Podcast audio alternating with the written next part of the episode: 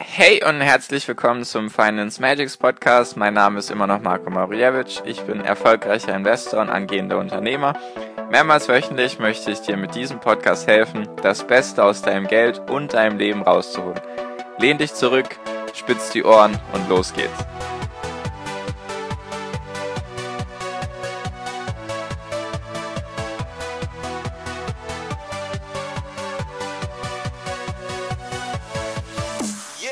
Hi und herzlich willkommen zum Finance Magics Podcast. Heute schon Folge 23. Richtig cool, dass du wieder dabei bist. Danke, dass du mir deine Zeit schenkst und dass du Interesse zeigst an dem ganzen Thema. Heute möchte ich mich mit dem Thema beschäftigen, warum der MSCI World als ETF in manchen Fällen nicht reicht.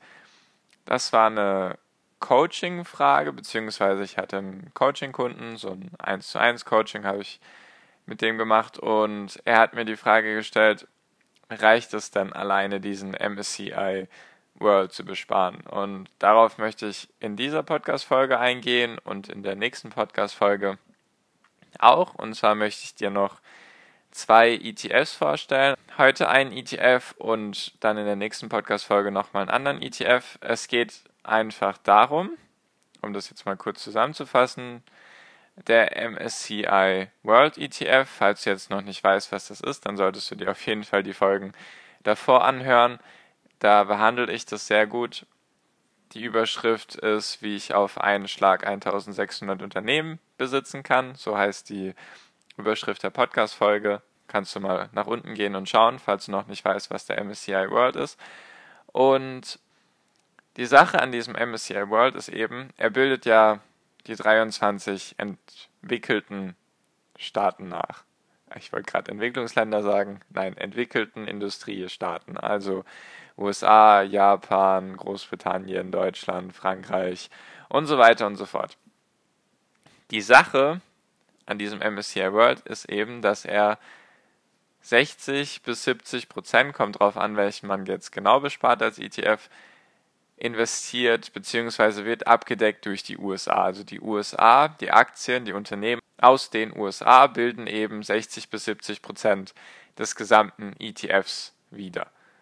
Das heißt einfach, du bist sehr stark investiert in die USA.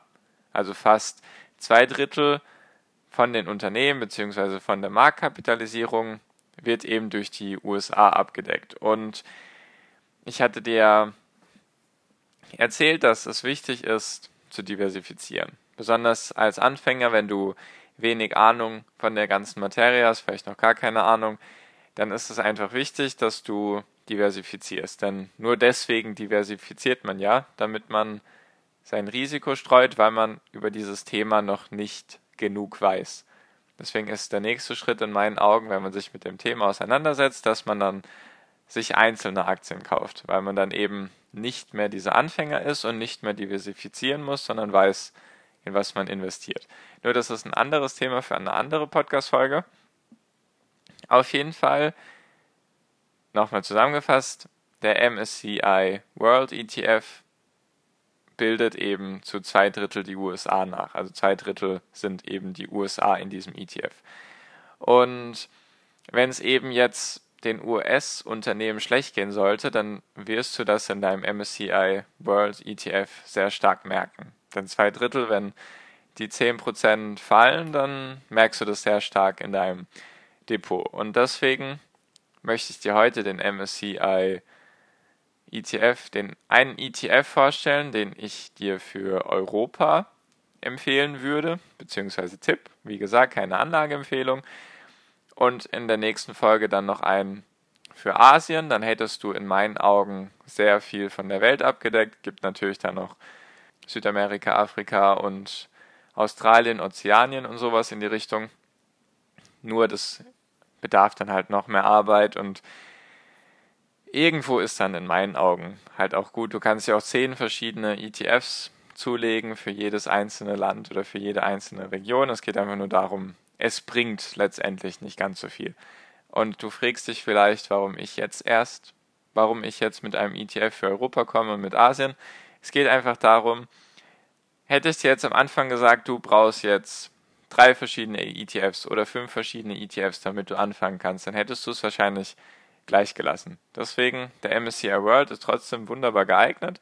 Und jetzt bist du in meinen Augen einen Schritt weiter. Du hast jetzt diese Podcast-Folgen hoffentlich bis hierhin alle angehört und hast jetzt eben schon mehr Wissen über dieses ganze Thema. Und deswegen kommt jetzt in meinen Augen der nächste Schritt. Und zwar ein ETF für Europa erstmal. Und den stelle ich dir heute vor, weil da gibt es auch ein paar Sachen mal wieder zu beachten. Und zwar, wenn du dir inzwischen ein Depot eröffnet hast, was du ja brauchst, um dir ein ETF zuzulegen und dann später Aktien, dann wirst du, wenn du dich ein bisschen umgeschaut hast in diesem Depot, wirst du halt irgendwo das Feld ETFs finden. Und wenn du da jetzt nach den ETFs schaust, die eben für Europa gehandelt werden, dann gibt es da ein paar verschiedene Sachen. Und zwar gibt es dann einmal, da steht dann Europe, also Europa, dann steht da einmal EU, dann gibt es vielleicht noch ein paar mit EMU und dann gibt es noch ein Eurostox 600. Und dann ist die Verwirrung gleich mal groß, wenn man nicht weiß, was sich dahinter verbirgt. Der, ein ETF, in dem Europe steht, also Europa, heißt einfach ganz Europa. Ganz Europa. Das sind 15 Länder, 15 Länder mit 450 Unternehmen und zum Beispiel jetzt EU. Ein ETF auf die EU wäre jetzt eben nur auf die Länder in Europa, die auch in der EU vorhanden sind.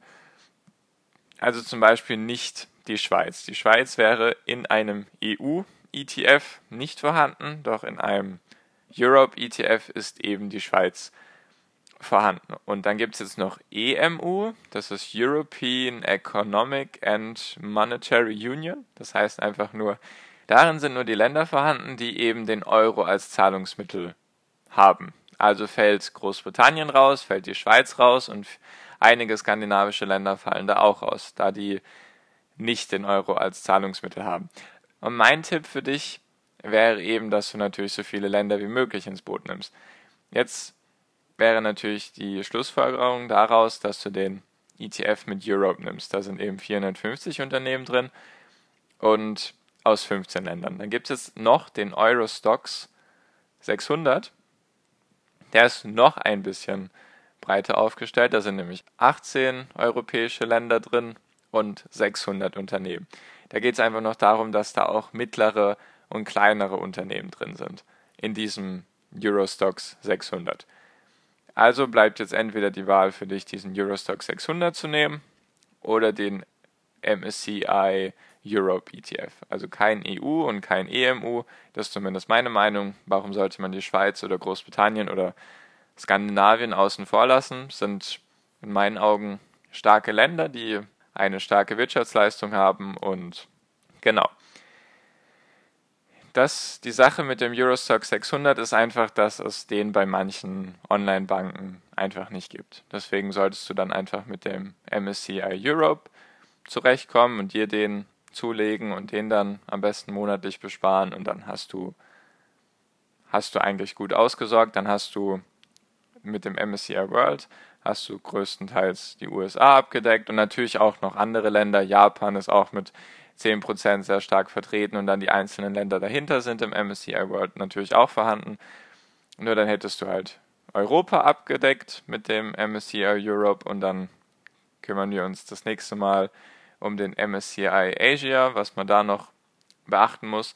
Und jetzt wollte ich dir einfach noch kurz ein paar, paar Zahlen nennen. Das kannst du dir natürlich auch alleine anschauen, nur in diesem MSCI Europe beziehungsweise in dem Eurostock 600 sind eben zu 30 Prozent Unternehmen aus Großbritannien vorhanden. Und dann teilt es sich so auf, die nächsten drei Länder sind Frankreich, Deutschland und die Schweiz, die haben jeweils 15 Prozent. Das ist einfach nur, damit du weißt, welche Länder darin vorhanden sind. Ja, einfach jetzt nochmal ganz kurz zusammengefasst. MSCI World reicht eventuell nicht, weil da eben 60 bis 70 Prozent US Aktien vorhanden sind. Und deswegen mein Tipp, hol dir noch einen ETF für Europa und dann hast du da halt 30% Großbritannien meistens und dann 15% Frankreich, 15% Deutschland und 15% die Schweiz. So in etwa circa. Das dient einfach für dich dazu, dass du dein Risiko weiter verringerst, denn dann hast du eben die USA abgedeckt mit dem einen ETF und noch ein paar andere Länder sind natürlich auch vorhanden. Dann hast du den hast du Europa damit abgedeckt und nächstes Mal schauen wir uns dann den asiatischen ETF da an. ETF an, dann bist du halt wirklich sehr gut gestreut. Und dann kannst du diese ETFs auch seelenruhig besparen und hast eben weniger Risiko. Darum geht es ja. Und das Interessante ist, im Verhältnis, wenn man sich die Vergangenheit anschaut, die letzten 20 Jahre, haben mehrere ETFs dafür gesorgt, dass man auch eine bessere Rendite hat. Was wiederum natürlich auch sehr cool ist. Und genau. So viel. So viel dann auch schon zu dieser Folge. Falls irgendetwas unklar war, beziehungsweise du möchtest, dass ich noch tiefer in diese Materie einsteige, mit was da jetzt genau für Unternehmen vorhanden sind und so weiter in diesen ganzen ETFs, was da, was es da eventuell noch für andere ETF-Möglichkeiten gibt. Es gibt zum Beispiel ETFs auf Entwicklungsländer, die sind, das, die heißen dann Emerging Markets. Dann gibt es noch ETFs auf nur kleine Aktien, die heißen dann Small Cap ETFs. Dann gibt es noch ETFs auf Australien und Ozeanien. Dann gibt es noch ETFs auf ganz viele verschiedene Sachen. Falls sich das noch irgendwie interessiert, dann schreib mir gerne auf Instagram unter Finance Magics einfach deine Themenvorschläge, deine Fragen. Da antworte ich dir gerne, da helfe ich dir gerne, bin ich am aktivsten. Lass es mich wissen, was dir auf dem Herzen liegt, wie ich dir helfen kann, wie ich dich zum noch besseren Investor ausbilden kann. Genau. Danke dir auf jeden Fall, dass du mir bis hierhin zugehört hast. Wenn dir der Podcast gefällt und die Folge gefallen hat, dann wäre es natürlich sehr cool, wenn du den Podcast bewerten könntest, wenn du jetzt auf iTunes unterwegs bist, beziehungsweise in der Apple Podcast App und meinen Podcast abonniert hast bisher, was mich natürlich wiederum sehr freuen würde, dann kannst du unten auf Mediathek klicken und dort erscheint dann mein Bild, wenn du mich abonniert hast und dann klickst du einfach auf mein Bild, scrollst ein bisschen runter und dann findest du da das Feld Bewerten. Das befindet sich unter den Folgen, die bisher erschienen sind.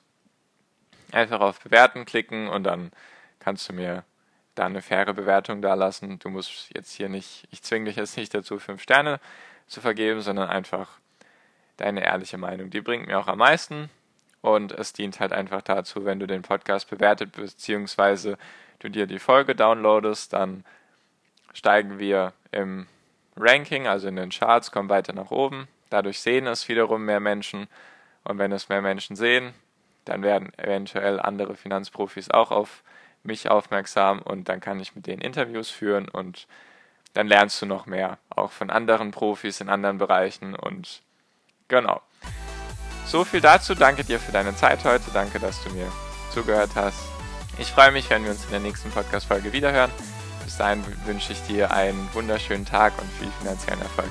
Dein Marco. Ciao, mach's gut.